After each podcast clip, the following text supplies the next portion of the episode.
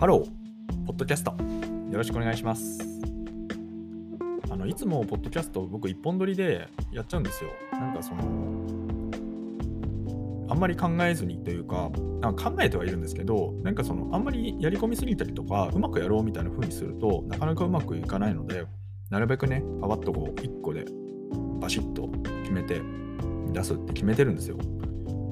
なんですけど、今日ね、実はね、あの、珍しくというか、この2、3ヶ月で初めて2回撮ったんですけど、なんかね、めちゃくちゃダメで、途中であーっとなってやめちゃったんですよ。あの喋ろうと思ってるのは両面思考についてっていうのを今ちょっと考えていて、今まさにね、すごく考えてることなんですよ。なんですけど、やっぱ今すごすごい考えてることをなるべく取って出しにしたいなと思って今このポッドキャストってやってるんですけど、ちょっと難しいですね。まあ、それだけなんか難しいというか、なんか、うん、まあそういうものもあるんだなと思って。だからちょっとね、ちょこのこの話は一旦話してみたんだけど、うまくいかなかったんで、うまくいかなかったっていうことで、お蔵入りにして、そのそのうちね、またちょっとお話ししてみたいなと思うんですけど、あの、今日は、あの、あの家計簿についてちょっとお話ししてみたいかなと思います。どんな風に家計簿つけてんだっけみたいな話ですね。概念的なところですね。あの、家計によって多分ね、その、ご家族ね、おられる場合は、その自分がつける場合、あるいはその配偶者というかね、その同居している方がつくつける場合とか、まあ、いろんなパターンがあると思うんですよ。あるいはつけないとかね。で僕はね、あのもう一貫してつけてるというか、あの学生時代から一人暮らし始めたんですけど、実はその頃からね、多分つけてるんですよね。なんか好きなんですよね。そう、なんかそのインアウトというか、つまり自分ってのを一個の円円円円として表現したとし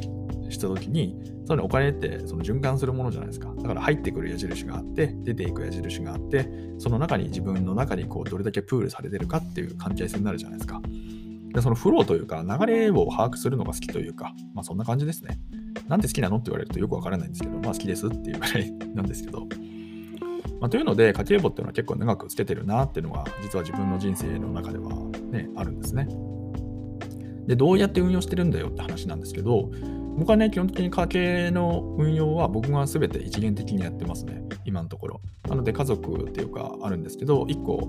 その銀行口座なんですけど、家族の銀行口座って定義したものがあって、まあ、そこにあの入れてあってって形になるんですよね。で、えっと、まず、なので具体的なその銀行口座っていうところで家族口座がある。家族口座なんですけど、日本ってなんか共有名義の口座って開けないらしいんですよ。だからまあ僕の名義になってて、最初ね、なんかこう、妻もそこに対してちょっと難色を示してたんですけど、いや別に僕もなんか自分名義にしたいわけじゃないんだけどなと思い思うんだけど、でそそれをやるための手段がどうやら日本にはなさそうなんですよね。まあ、なので、しゃあなく僕のけ僕名義で、だたらまあ一応これは共通ですよっていう話であのやってるんですけど、まあでも、まあ、銀行口座にしときゃね、水筒の履歴が出るから、それを任せても分かるじゃないですか。だからまあいいんじゃないっていうことで、そうしたんですけど、まあなのでそこを持っていて、で、あの、持ってるんですよね。で、基本的にあれなんですよ、その、僕ってもう95%ぐらい全体の支出の、あの、95%ぐらいがキャッシュレスなんですよね。で、大体がその月の引き落とし系ってもうほとんどカードに集約していて、で、なのでそのカード経由でその口座から引き落とされるっていうスキームにしてるんですよ。で、そこから家計簿の話に入っていくんですけど、僕はあの財務っていうアプリがあって、それ使ってるんですよ。要はアプリ使ってるってことですね。あの一番有名なのってマネーフォワードとかあると思うんですけど、まあ、簡単に言うと、マネーフォワードはね、ちょっと僕の哲学に合わなかったので、あの使ってませんって感じですね。多分ね、日本だとめちゃくちゃ多いんじゃないですかね。ただなんかこう、マネーフォワードさんに全てを把握されるのちょっと嫌だなと思って。で、財務さんってそこら辺なんていうかこう、微妙に自分でこう手で入力できたりとか、あの、あるんですよ。だからまあいいかなと思って使ってるんですけど、いや、そのアプリにしていて、で、あの、有料でお金払ってるんですけど、あの、クレジットカードとかの履歴を定期的にポーリングつっても、要は拾ってきてくれて、で、そいつをそのまま家計簿でポンって乗っけてくれるんですよ。なんで、その機能を使ってるんで、つまりなんか、なんていうの、この、クレジットカードで払えば自動的に家計簿がつくみたいな状態にしてるんですよね。だから自分でつけないってことですね。っていう風にしていて、で、なので、それで、まあ、積み上げていくと。そのどれだけの水筒があったのかみたいなことは全部クレジットカード経由でまずは記録するって感じですね。で残りの5%とか、あとはそのキャッシュレスの中でも、例えば PayPay ってこれ財務ってとあの連携してないんですよ。連携しないんで、連携しないものに関してはしょうがないんで、手で入れるって感じでやってますね。まあ、っていう感じなので、だからまあ、7割、8割ぐらいは自動入力になっていて、あとは2割ぐらいがちょっと手でポチポチっと入れてって感じで、えっと、やっていて、でも水筒ので、妻の方にも、もう基本的にこのカード使ってくださいねって話で渡してあるんですよ。家族カードって形で渡していて、ではそそうすると、その共通であの引き落とされるから、共通のっていうか、その家族口座から引き落とされるようになるし、家計簿にも勝手に記録されるし、みたいな感じなので、だから家族のものはこれ使ってくださいねってのがあって、で、かつその一番メインで使ってるカード以外にも、そのね、例えばスーパー系とかいろいろあってで、そっちはそっちで使うとお得なので、そっちの家族カードを作って、ちゃんと渡してあって、この店だけはこれ使ってくださいね、みたいな感じにしてるんですよね。まあちょっとめんどくさいかもしれないですけど、まあでもね、やってくださいよって感じでこうやってて。まあ、いずれにせよ、どのクレジットカード使っても必ず家計簿もつくし、その共通の口座から引き落とされるしって感じで、で、お互いその、えーと、家計簿は見られる状態になってるのと、あとはその銀行口座の残高もちゃんと見られる状態になってるってことですね。なので、まあ、なんていうか要、はちょろまかすこともできないし、記録もちゃんと残るしっていう形で、あとはその全自動っぽく運用するみたいな、まあ、そんな感じですね。そんな風に実はやってたりします。で、これが一応その水筒というか、いわゆるその支出の部分だけですね。あの実は収入の管理ってそっちでは財務で全然やってなくて、アプリでやってなくて、あくまでも支出ってところにあのフォーカスして、支出だけは全部わかるようにすると。つまり家からどれだけ出てってるとかって話が全部その漏れなく記録できるってところで、まずはそこを管理してるって感じですね。で一方で、その水筒ってところの入力に関しては、あのちょっとね、アプリでやるのどうかなと思ったので、そこはね、ちょっとなんかこう、レガシーというか、非常にこう古典的なんですけど、あの、Excel シートをね、持ってます。で、これはクラウドにも上げてなくて、僕のローカルのあの一番ね、大事なパソコンがあるんですけど、そっちの方に入っていて、そこにまあ自分でちょっと、あの、やってるんですね。いわゆるそのキャッシュフローっていうんですかね、これは。一般用語で言うと、キャッシュフローの計算になるのかな？いわゆるそのイン、アウトの形で言うと、なので、そのどれだけ入ってきたかって数字を入れて、で、その支出したやつは、その財務ってアプリで全部管理してるので、その数字を持ってきて、1ヶ月に1回だけその帳尻を合わせるってことをしてますね。それは記録するって形で、まあ、記録すると同時に、まあ、その一応ね、自分でどのくらいだったのかなって振り返りとかできるので、まあ、そのタイミングでやるって感じなんですけど、まあ、いわゆるそういうものがあって、で、あとね、なんかこう、家計簿もバランスシートとか、あの、PL、損益経営者書を書いてみると面白いよって言ってる人は、なんかネットにいたので、そっかと思って、なので、その Excel のところに実はね、BS と PL も一応書くようにしていると。本当これ、なんか書き方合ってるのかわかんないですけどね。僕はあの、なんか、なんていうの、マネーリテラシーというか、いわゆるその、なんていうの、あの、簿記とか持ってないからよくわからないんですけど、まあまあでも書いてみるとね、意外と面白いなというかそう、でも自分の資産状況とか全部洗い出せるんで、これはこれでいいですね。で、あとね、もう一個ね、その、あれなんですよ、その一応、あと銀行口座ごととか、あとその、いろいろあるんですよ。なんかこう、えー、そう、いろいろあるんですよ。いろいろあるんで、いろいろあるものも全部、その、さまざまな資産クラスのものがそのどれだけ増減してるのかっていうのも一応1ヶ月に1回スナップショットって形で記録するようにもしてるんですよね。それは1ヶ月1回ですね。だからその家計簿を締めるタイミングが1ヶ月に1回にしてるんですけど、その時に合わせて、だから例えばあれですよ、株の時価時価をね、出すとか、あと例えばその 1, 1日、毎月1日に、えー、その楽天証券みたいな、SBI 証券みたいな感じの証券口座の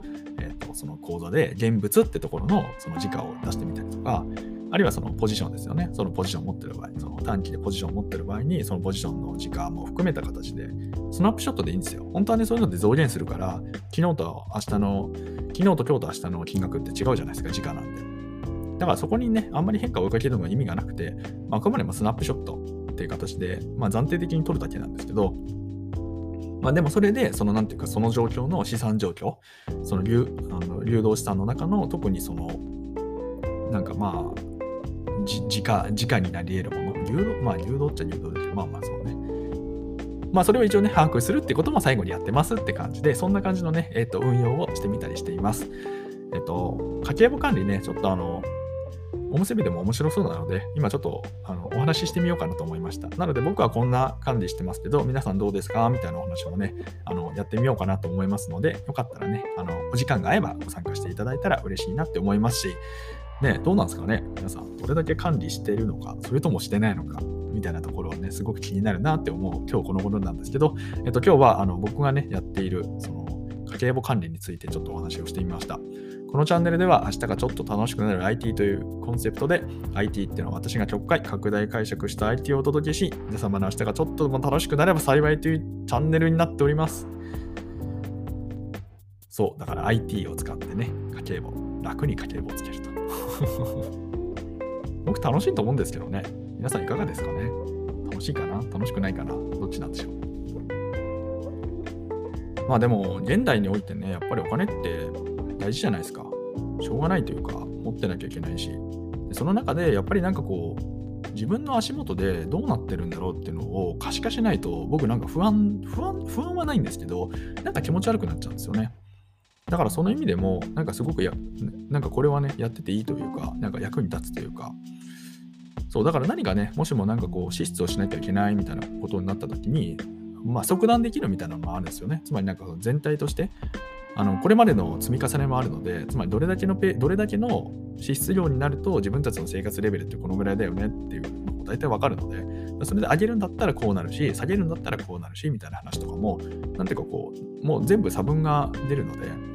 まあ、特にね、その僕なんかその家族が増えたりとかしてたんで、家族が増えるとどれだけ増えたりするのかなとか、でそういうのもね、全部実はわかるんですよ。もうずっと長年ね、やってるので。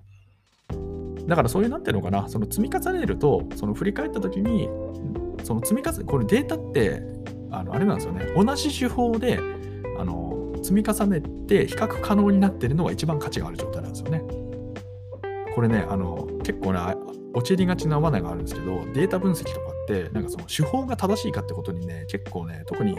多くの人たちがとらわれがちなんじゃないかなと思うんですけど、僕はね、それ絶対違うと思っていて、あの手法がなるべく同じ、一貫した手法で取り続けて、なんかその